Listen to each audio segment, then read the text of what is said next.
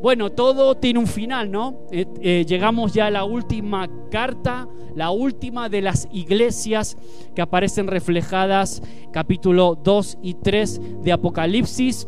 Eh, esas siete iglesias que están en la zona de la actual Turquía.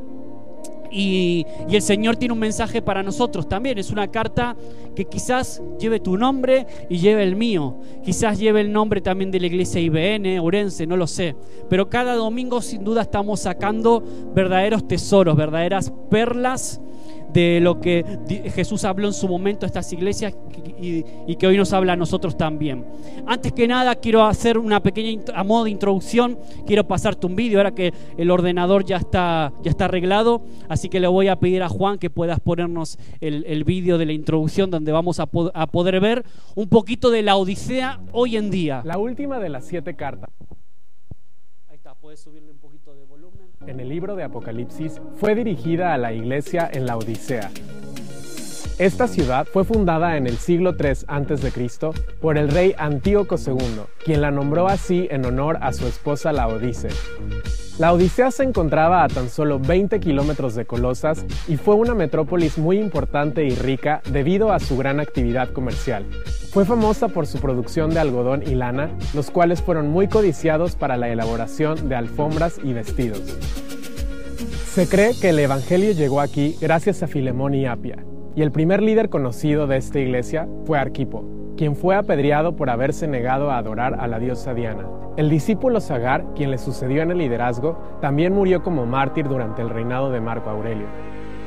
Los arqueólogos han encontrado 20 capillas cristianas en las ruinas de esta ciudad, la cual fue destruida durante un gran terremoto en el siglo VII. En el año 1429, la Odisea cayó bajo el dominio de los otomanos, quienes la renombraron como Denizli. Ubicada en el suroeste de Turquía, Denizli cuenta con una población de casi medio millón de habitantes y es una ciudad muy atractiva para el turismo debido a las imponentes aguas termales de Pamukkale, las cuales son famosas por sus grandes cantidades de bicarbonatos y calcio y fueron nombradas Patrimonio de la Humanidad por la UNESCO desde el año 1988. Como dato interesante, en esta región se ha desarrollado una raza de gallo muy particular, la cual tiene el mismo nombre, Denizli, y es conocida porque su canto puede llegar a durar hasta 35 segundos. En los últimos años, Denizli se ha desarrollado en gran manera, tanto a nivel económico como cultural. Recientemente se ha levantado una pequeña comunidad de cristianos iraníes, los cuales han inmigrado a esta ciudad, y también hay una pequeña congregación de creyentes turcos. Oramos para que los cristianos de Denizli ardan con un amor puro hacia Jesús y más discípulos se añadan a la iglesia en este lugar. Muy bien, le damos las gracias a ese chico que nos hizo esta pequeña introducción histórica de, la Odisea, de la comunidad como ciudad y como, como iglesia también en la Odisea. Y bueno, además de algunos datos curiosos que quedaron ahí reflejados, yo quiero que vayamos a leer ya el capítulo 3 de Apocalipsis. Vamos a leer del versículo 14 y 22, que son los dedicados a esta iglesia en concreto que estaba en esa ciudad, hoy se llama de, de pero es la antigua ciudad de la Odisea. Y es una carta dura, probablemente sea de las cartas más duras de Jesús dedicada a una iglesia, a una iglesia que había perdido la perspectiva correcta de la vida, a una iglesia que tenía problemas de vista, aparentemente luego ya vamos a, a ver por qué, una iglesia que debía urgentemente vacunarse contra el virus, no del COVID, sino el virus de la arrogancia.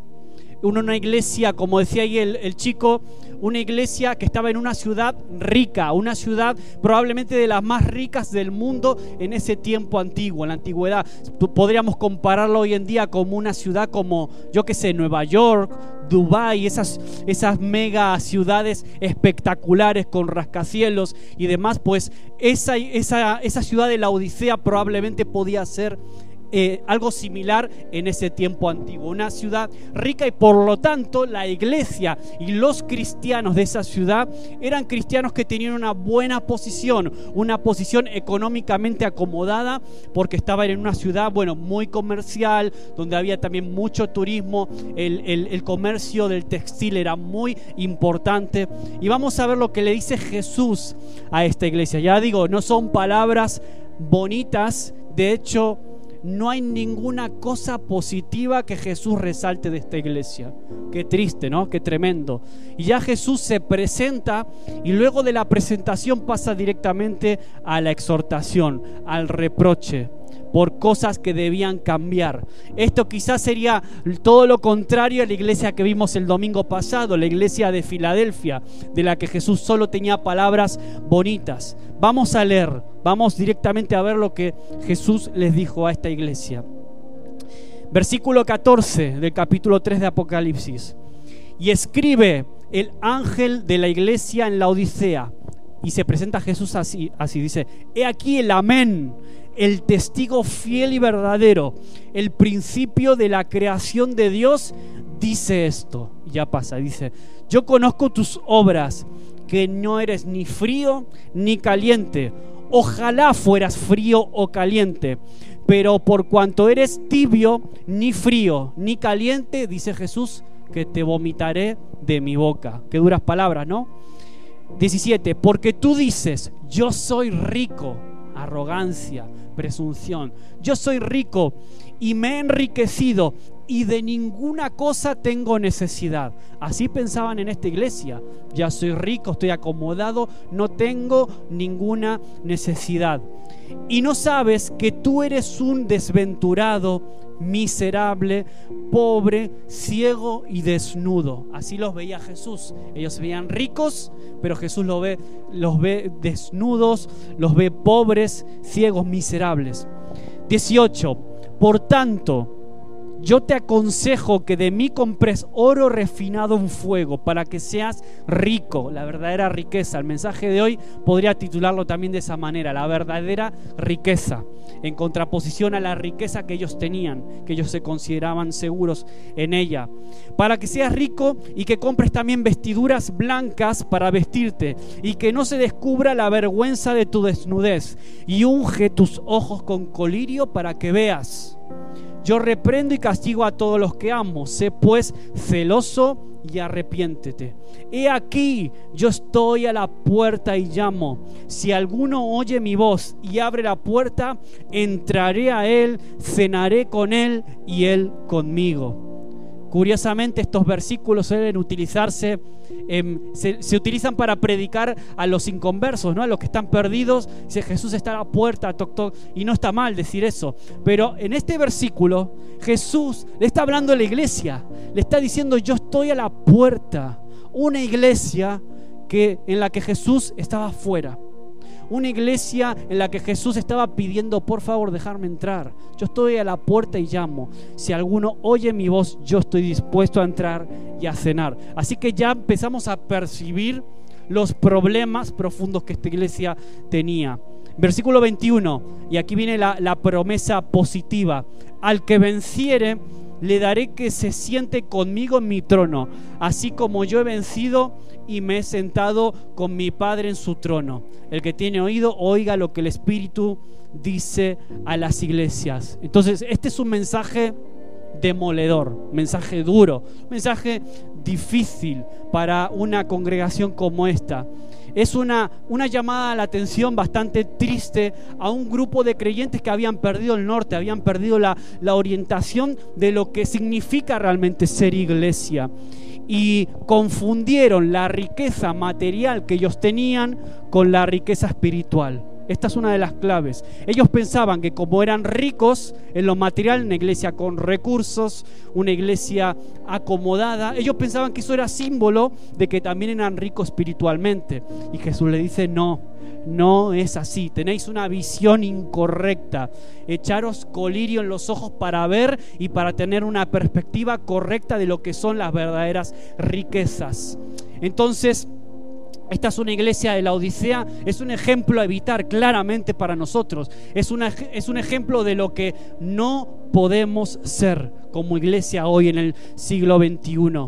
Eh, una iglesia que era arrogante, soberbia, creída, alzada sin un mínimo de humildad. Dice, yo me, he enriquecido, ya no tengo necesidad de nada ya está, ya estoy acomodado, ya tengo mi casa, ya tengo mi trabajo, ya tengo mi posición social, ya está, con ir cada domingo y sentarme a escuchar un sermón, ir a un culto, ya está. Ellos pensaban que ya no tenían necesidad de nada más. Y por eso Jesús los confronta. Y, él deseaba, lo que Cristo deseaba, es que se arrepientan y que volvieran a ese celo, a ese primer amor, a esa pasión verdadera, a tener una, una perspectiva correcta de la vida. ¿Por qué? Porque Cristo ama a su iglesia. Él dice en, en uno de esos versículos que leímos, dice, yo reprendo a todo el que amo y, es como un papá, ¿no? Realmente como hacemos nosotros los papás con los hijos. A mí no me gusta reprender constantemente a Sofía o a Ariadna, pero a veces los tengo que hacer. ¿Por qué? Para marcar límites. Te reconozco que Ariadna era muy tranquilita, lo sigue siendo hasta el día de hoy, una chica, una niña excelente que no da, jamás nos dio guerra de pequeña, pero la otra es todo lo contrario. La otra nos da mucha guerra y la otra hay que estar constantemente parándole los pies. ¿Por qué? Porque tiene un carácter muy diferente al de la otra y hace lo que quiere. Si yo la dejo hacer lo que quiere, la vida el día de mañana le va a marcar los límites y ahí va a ser más duro. Por eso necesitamos un padre, por eso necesitamos alguien que siempre nos pueda guiar, nos pueda liderar. Y aquí Jesús se presenta como eso, como el verdadero líder que quiere busca eh, no solamente reprenderte sin más, no solamente quiere eh, decirte algo malo o llamarte la atención por mal, al contrario, quiere hacerlo porque te ama, quiere hacerlo porque Él sabe que si das la vuelta vas a ir en el camino correcto. Entonces eso era lo que Jesús quería de, de esta iglesia y de todas, de toda la iglesia. No se trata de regañar o de reprender por reprender, sino de llevar amorosamente a una transformación radical. ¿Por qué? Porque era posible volver. Era posible, y de hecho ahí en el vídeo, el chico que nos daba la introducción eh, hablaba acerca de eventos que sucedieron después con cristianos que sí dieron la talla. Probablemente no lo sabemos a ciencia cierta, pero es posible que algunos cristianos de ahí, de esa iglesia, hayan realmente tomado eh, en cuenta el mensaje de Jesús y de ahí surgieron líderes luego que llevaron a la iglesia por el buen camino. Y es una de las pocas ciudades turcas en las que al menos hay testimonio de cristianos, hay una pequeña comunidad cristiana allí. Entonces, la Odisea era una ciudad comercial, básicamente con mucha riqueza. Tenían ya una especie de sistema bancario muy primitivo que comenzaba a surgir. Era una importante región industrial, la, manufactura textil, como decía antes, mucha fuerza económica. Eh, habían estudios de medicina muy importantes allí y sobre todo algo que me llamó la atención porque nos vincula con Orense, tenían aguas termales tenían aguas termales, estaban acostumbrados a probablemente eh, a bañarse en diferentes aguas de diferentes temperaturas. Había una ciudad que se mencionó también en el vídeo que se llama Colosas, de la cual venía agua muy caliente. Había una especie de acueductos que llegaban hasta la Odisea y donde se juntaban el agua caliente y el agua fría de otra de las ciudades ahí cerca. Había agua para refrescarte, pero también había agua caliente con, con ciertas... Eh, ciertas virtudes también de, sanidad también o que te ayudaban a mejorar, como hoy en día si vas a las termas, y bueno, ciertos minerales que ayudan, ¿no? A relajarte. Entonces, los cristianos en la Odisea sabían muy bien lo que era el agua caliente y el agua fría. Sabían muy bien lo que pasaba cuando esa agua se juntaba y se entibiaba. Esa agua que se volvía tibia en la Odisea, muchas veces desprendía un olor a huevo podrido como esa agua que vemos aquí en las termas, aquí cuando vamos a las charcas, y ellos la tomaban y a veces la vomitaban. ¿Vale? Porque, ¿Por qué? Porque esa, esa agua no estaba tratada como la que hoy tenemos aquí hoy en día, que algunos la beben, algunos beben esa agua caliente o tibia. En, esa época no estaba tratada y los minerales eran muy fuertes y podían intoxicarte. Por lo tanto, acababan vomitando esa agua caliente. Entonces, Jesús les está hablando de algo que ellos ya conocían muy bien. Siempre Jesús va directamente a hablarles con alegorías que ellos entienden de la vida eh, práctica que ellos vivían, les tocaba vivir en ese tiempo. Entonces, esta era una iglesia arrogante una iglesia cuya arrogancia le había llevado a perder el compromiso y a entibiarse. Ese era el problema principal, por eso yo le llamé al título del mensaje, le puse la Odisea y el virus de la arrogancia. ¿Por qué? Porque la, arrogancia te acaba entibiando, te acaba acomodando, te acaba volviendo eh, apático, te, te vuelve apático, pierdes la esencia y acabas al final practicando pues una religión de las tantas que había en ese tiempo, una religión más. Y el primer punto y la forma en la que Jesús se presenta, dice, yo soy el amén Amén significa que así sea. Es decir, Jesús está eh, presentando como el principio, el origen. Les está recordando esta iglesia que no son sus riquezas, sino que de Él proviene todo lo que ellos tienen, lo que ellos verdaderamente son. Empieza ya Jesús presentándose. El amén. Yo soy el testigo fiel y verdadero. Cristo es el testigo fiel. Y también dice, yo soy el principio de la creación. De alguna forma Jesús se presenta de esa, de esa manera, dice, yo soy el principio y yo soy el final. Yo soy quien nos cree y yo soy vuestro rey eterno. Pero en el medio, ¿qué pasa?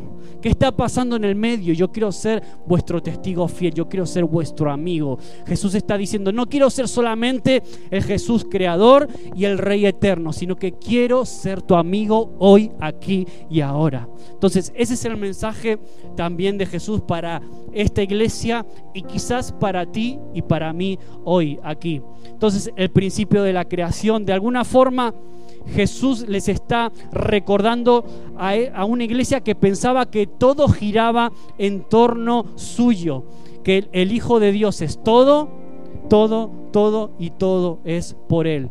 De alguna forma, Jesús claramente se está eh, presentando como la vacuna contra la arrogancia, contra el virus de la arrogancia que había quitado el compromiso en estos creyentes, que lo habían vuelto apáticos, los había vuelto religiosos. Y Jesús dice, mira, yo no puedo con eso, yo no trago con eso, es que, es que lo acabo vomitando. Yo ese cristianismo, ese estilo de vida eh, que ni frío, ni es caliente, ni, ni sana las dolencias, pero tampoco es frío para refrescar a nadie, la vida de nadie. No, yo es que no puedo con eso, dice Jesús.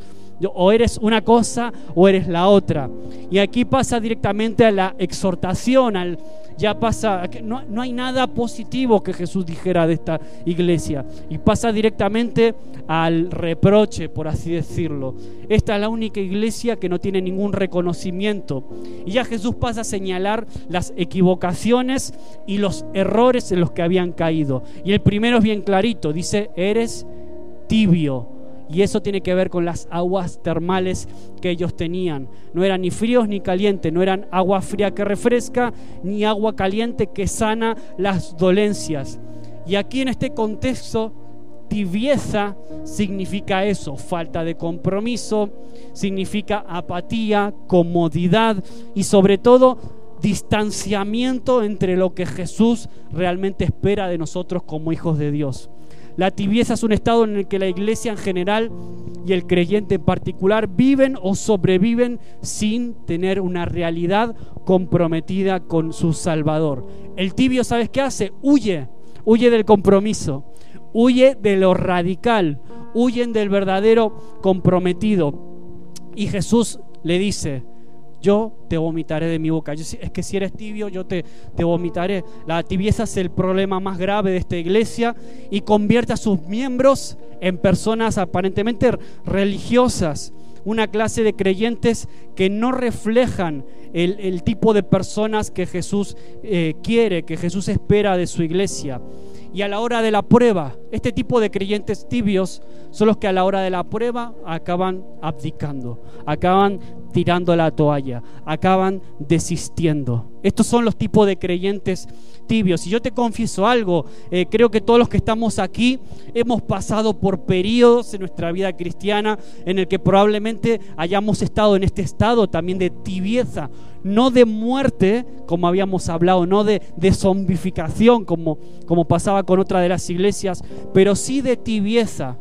Vengo al culto, estoy, escucho la palabra, pero como que no pasa nada, como que no te, estoy apático, no tengo deseos de orar, no tengo deseos, simplemente estoy sobreviviendo, estoy acomodado. Eso es lo peor que nos puede pasar y, y, te confieso que yo alguna vez también, y creo que todos los que estamos aquí hemos pasado en algún momento por procesos parecidos, tiempos de estar tibios, tiempos de estar acomodados.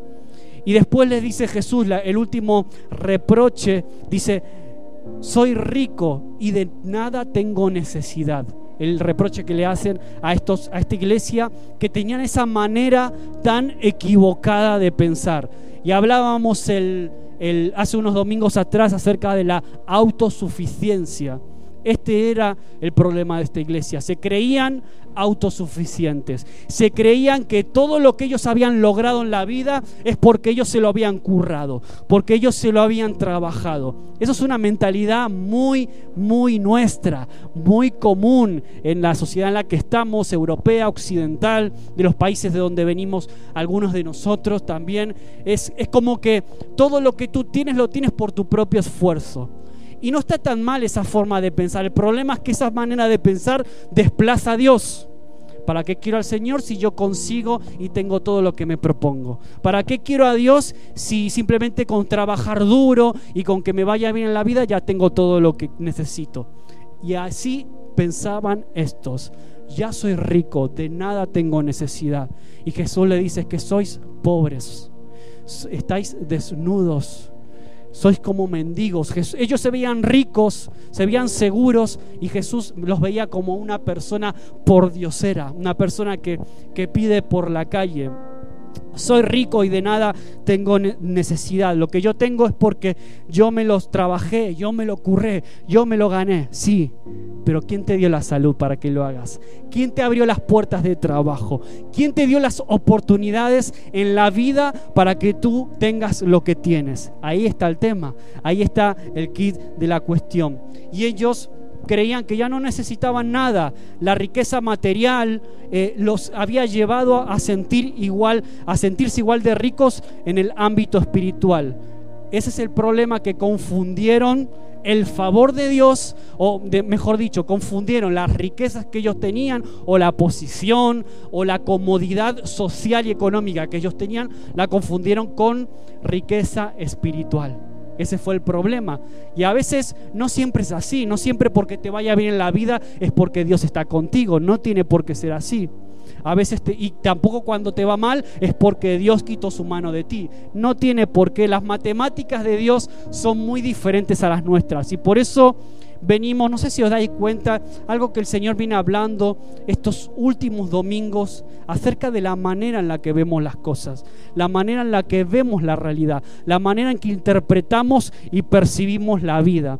Yo creo que estos mensajes van en esa dirección. Necesitamos cambiar la forma en que vemos la realidad, la forma en la que juzgamos a las personas, al que le va bien y al que le va mal la forma en que juzgamos lo que nos va pasando también a nosotros en la vida.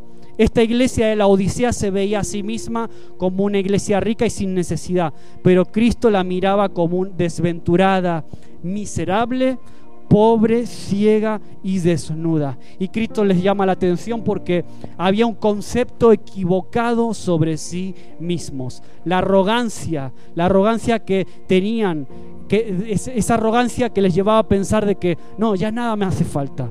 ¿Para qué quiero a Dios si ya lo tengo todo? Es una manera muy occidental de, de pensar, ¿no? Y creo que, honestamente, eso ya es un poco opinión personal mía, creo que eso es uno de los desafíos más grandes que tiene la iglesia cristiana en el primer mundo, aquí donde estamos, en Europa o estés en Estados Unidos, países considerados del primer mundo. Este es el desafío más grande que, tenemos los, nosotros, la iglesia, la iglesia cristiana. Entonces, Jesús les da el diagnóstico, que aparentemente era muy malo, muy malo, arrogancia, riquezas materiales, una perspectiva incorrecta, pero luego pasa a recomendarles tres cosas, tres cosas que debían hacer estos creyentes, estos hermanos, para purificar su fe para cambiar su actitud, su forma, su perspectiva de ver la realidad y la vida. Y Cristo le pide a la iglesia que haga tres cosas. Primero, que compre oro refinado. Luego les dice que se vistan con vestiduras blancas y que unjan sus ojos con colirio.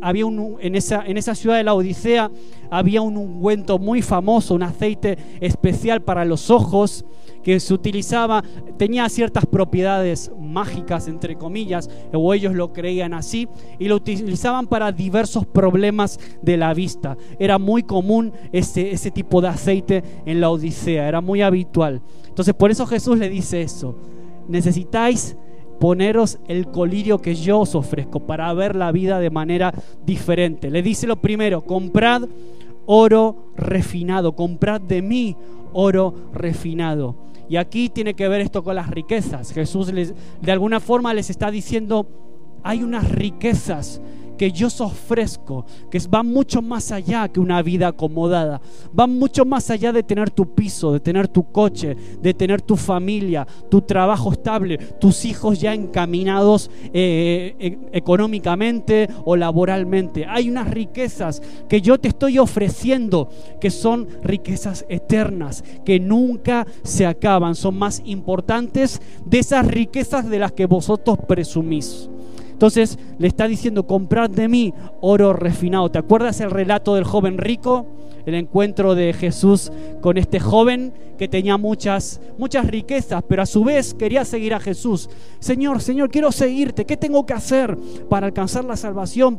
Y lo primero que le dice Jesús, que era muy sabio, y, percibió su corazón, percibió cuál era su debilidad, la debilidad de este chico. Le dice, mira, ¿quieres seguirme?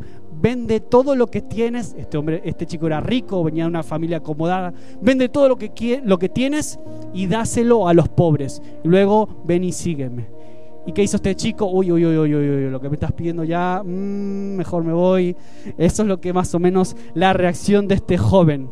Es decir, a Jesús no le importaban las riquezas materiales de este chico. El problema es que estas riquezas eran un conflicto en su corazón, en el corazón de este chico. Jesús no necesitaba las riquezas de este muchacho. Y no necesitaba, Él, no va pidiéndole a, cada uno de nosotros, eh, no nos va pidiendo, mira, deja todo lo que tienes, dáselo a los pobres y sígueme. No va haciendo eso, pero Jesús percibió que eso sí era un problema puntualmente para este joven. Y se lo dice. Y a veces Jesús es así, nos confronta con nuestra debilidades. A lo mejor tu debilidad y la mía no tiene tanto que ver con las riquezas, pero sí hay otros puntos que necesitamos eh, dejar de lado para poder seguir a Jesús correctamente. Entonces, ese es el sentido de comprar de Cristo oro refinado para ser verdaderamente rico. La iglesia era rica, pero su riqueza no circulaba entre los pobres. La iglesia era rica, pero aparentemente no compartía nada con los necesitados. Y Jesús le está diciendo, le está diciendo, tenés que cambiar, tenés que cambiar completamente y quiero refinarte. Una canción que Vicky me, me pasaba hace unos días, decía esta, esta, me quedó esta frase, no, refíname. Y Jesús quiere hacer eso, quiere refinarte, refinarte como, como el oro. Yo creo que las, las dificultades que vamos viviendo en la vida no son mala suerte, no existe la mala suerte. Incluso aunque sea el diablo el, que circunstancialmente te envíe una prueba, Dios permite que esas pruebas sean para tu bien, te hagan eh, mejor, hijo de Dios, te puedan refinar, te puedan darte sabiduría. Y cuando eres próspero, incluso a veces Dios también te prueba para ver si Él es lo primero para ti. A veces estando acomodado, teniendo un buen pasar, aparentemente, teniendo una vida mm, medianamente mm, relajada, económicamente acomodada. A veces Dios permite que venga pruebas a tu vida para que simplemente Él pueda ver qué es lo primero para ti. ¿Es Jesús, estoy siendo yo lo primero de verdad en tu vida o es tu vida acomodada? ¿O, son, o es tu cuenta bancaria? ¿Cuál es tu verdadera seguridad? ¿Dónde está puesta tu verdadera esperanza? ¿Lo que dice tu cuenta del banco o en lo que dice la palabra de Dios. Y lo segundo que les dice, además de, comprar oro refinado, les dice, comprad vestiduras blancas. Tenéis que vestiros con vestiduras blancas. Y vestiduras blancas reflejan santidad, reflejan pureza, pero reflejan también justicia, vestirse de justicia tener vestiduras blancas. El color blanco simboliza en el libro del Apocalipsis santidad, pureza. Y eso era lo que necesitaban estos hermanos. Necesitaban comprometerse, ser justos para la sociedad que, tenían alrededor. Convertirse en verdadera justicia de Dios para el lugar, para los habitantes de la Odisea. Por eso dice, vestiros de pureza vestidos con vestiduras blancas, vestidos de santidad ante todo. Cuidad, cuidaros con lo que consumís, cuidaros con caer en ese estado de apatía, de, de, comodidad, en esa, ahora se usa mucho esa frase de zona de confort que a mí ya me tiene un poquito aburrida, pero viene un poco a cuento de esto, ¿no? Salir de vuestra zona de confort, como dicen los coaches, estos frikis de hoy en día, pues a veces el Señor te dice, mira, necesitas salir de la comodidad necesitas salir de ahí, ¿no? Entonces, vestiduras blancas, colirio para tus ojos, ese aceite del que hablaba antes. Jesús le dice, vosotros necesitáis que sane vuestra manera de ver la vida. Vosotros necesitáis un colirio, un aceite especial que os haga ver y tener una perspectiva correcta de la vida. Eso es lo que estos hermanitos debían hacer. Porque Dios quiere sanar eso, sanar tu perspectiva. A veces no sé si te pasa que eh, estás comiendo, estás en casa con tu esposo, con tu esposa, y de repente estás comiendo algo que se te quedan los dientes, así una cosa negra, y, y tú sigues comiendo como si nada, a lo mejor haces una videollamada y todos te están viendo con el chisme ahí negro en la boca, y tú no te enteras y tu esposa te lo... Maxi, pero no te diste cuenta, estuviste predicando una hora con el diente negro.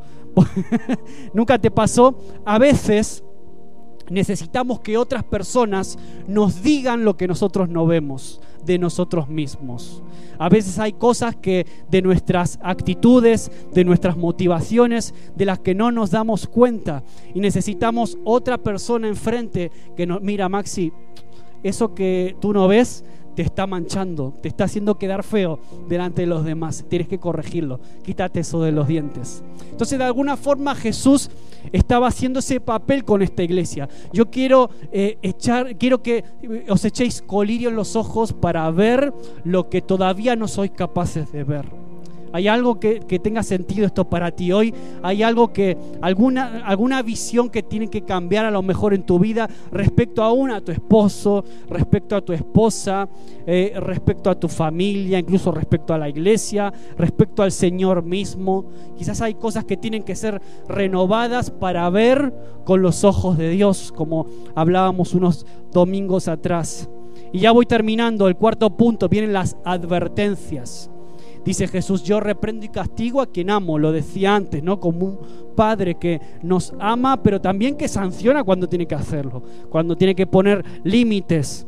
Después dice, yo estoy a la puerta y llamo. Como decía antes, Jesús estaba fuera de la iglesia. Estos cristianos pensaban que estaban haciendo las cosas bien y Jesús, ¿tú te imaginas aquí tener un culto, estar adorando y que Jesús esté parado en la puerta de afuera? Tuk, tuk, tuk, tuk, tuk.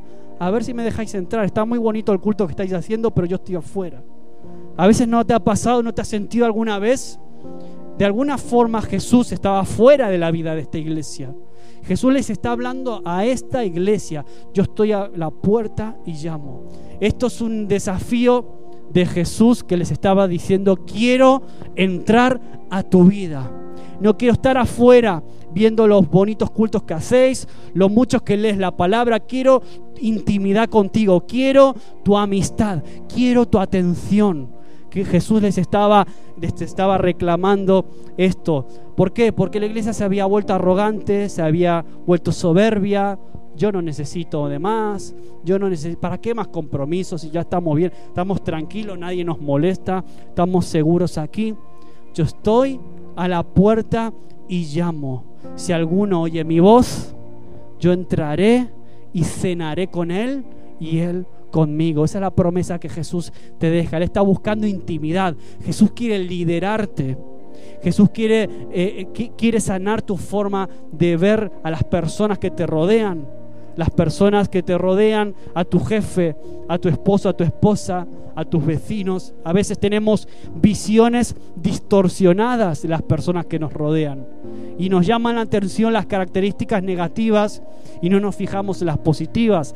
No nos fijamos en lo que Dios está haciendo en esa persona y nos quedamos solo con, el, con el, la manchita en el diente y nos quedamos solo con eso. Jesús quiere limpiarte también tu forma de ver, quiere, quiere limpiar tu visión.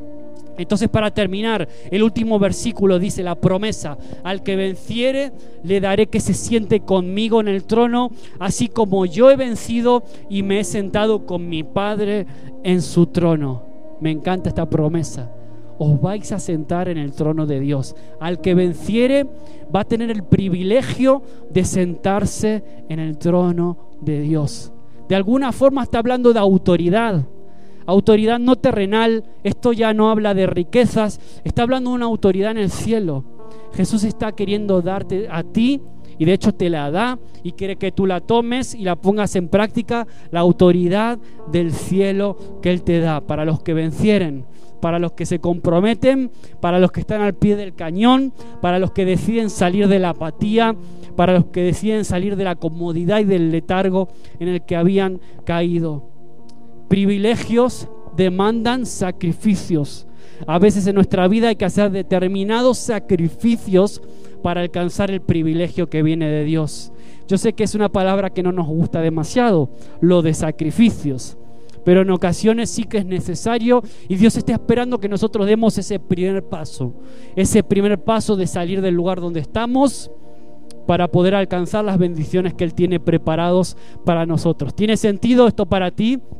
Yo te animo que puedas ponerte en pie. Yo le voy a pedir al grupo de alabanza que puedan pasar al equipo, que podamos terminar ministrando este tiempo de una forma especial, cerrando este tiempo, cerrando este, esta serie de las siete iglesias.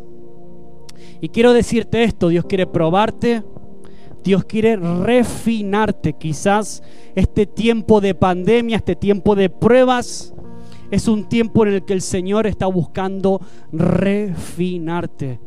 Quizás estás pasando como por el fuego, pero Él va a sacar el verdadero oro de ti, el oro auténtico. Él va a sacar de ti las verdaderas riquezas espirituales que tú y yo necesitamos y hacerte próspero de verdad una prosperidad integral que va mucho más allá de simplemente una cuestión de dinero. No, es una prosperidad integral. Prosperarte en tu familia, prosperarte en el alma, prosperarte en tus emociones, en tus relaciones, abrirte puertas, nuevas puertas que como decíamos el otro día, que Él abra y nadie pueda cerrar. Jesús quiere entrar en tu vida. Toc, toc, toc, toc, toc. Dice, yo quiero entrar, quiero hoy cenar contigo, quiero tener verdadera intimidad. Solo así vas a poder sanar tu vista. Yo quiero que te vistas de justicia. Quiero que te, te, conviertas. Quiero transformarte en una persona de justicia aquí para Orense, para esta sociedad en la que nos toca. Yo quiero mostrarte qué significa ser rico de verdad. Amén. Señor, te damos las gracias un domingo más porque tu palabra a veces es dura, nos confronta, nos pone delante del espejo y nos hace ver, Señor, aquellas fallas, nos hace ver aquellas cosas que necesitan ser corregidas, cambiadas, Señor, en nosotros. Pero también nos estás animando y nos estás poniendo una serie de promesas que es imposible decir que no es imposible decirte que no a ti, Señor. Padre, te amamos, te necesitamos. No queremos que estés afuera de nuestras vidas tocando la puerta. No, yo quiero que estés en mi vida, Jesús. Señor, yo te doy la bienvenida a mi vida, a mi casa, a mi hogar. Quiero que seas el centro. No quiero que seas solamente mi creador y mi Padre eterno. Quiero que seas mi amigo íntimo, mi Señor, aquí y ahora. Ese es el desafío y la declaración que yo quiero hacer aquí contigo hoy. Quiero que seas tú mi verdadera riqueza, Señor. Y si es necesario, refíname. Si fuera necesario, Señor, sana mi vista, sana mi forma de ver a las personas que me rodean, Señor. Sana, Señor, mi perspectiva incorrecta de la vida, Señor. Que yo pueda salir de aquí más sano, más fuerte, más comprometido, Dios. Por eso hoy aquí yo decido hacer un pacto contigo, un pacto de compromiso y de entrega. Echamos fuera toda arrogancia. Echamos fuera, Señor, toda autosuficiencia que pueda haber en nuestras vidas. De creernos los mejores, de creernos de que todo lo obtenemos simplemente por nuestras fuerzas. No, son tus fuerzas las que necesitamos para impactar y cambiar el mundo, Señor. No queremos pasar por este mundo sin pena ni gloria. No queremos pasar por este mundo, Señor, como vidas que no impactan, que no ayudan, que no son de justicia para nadie, Señor. Queremos de verdad ser agentes de cambio en un mundo que se pierde. Padre amado, por eso ponemos nuestras vidas en tus manos y abrimos la puerta de nuestro corazón y te decimos, ven aquí ven a cenar conmigo, quiero que seas mi amigo, quiero charlar contigo, quiero contarte mis dolencias, quiero abrir mi corazón contigo, Jesús. Te invitamos a, aquí, ahora, Señor. Espíritu Santo, que puedas estar ahora trayendo sanidad sobre cada uno de los que estamos en este lugar, Dios. Que puedas estar trayendo sanidad para el alma, sanidad para emociones quizás heridas. Quizás hoy aquí hay personas que estén heridas en sus emociones por circunstancias del pasado, Señor. Hoy necesitamos tu sanidad. Espíritu Santo, derrámate como esa unción, ese aceite santo y puro que nos renueva, que nos satura, que nos llena de ti.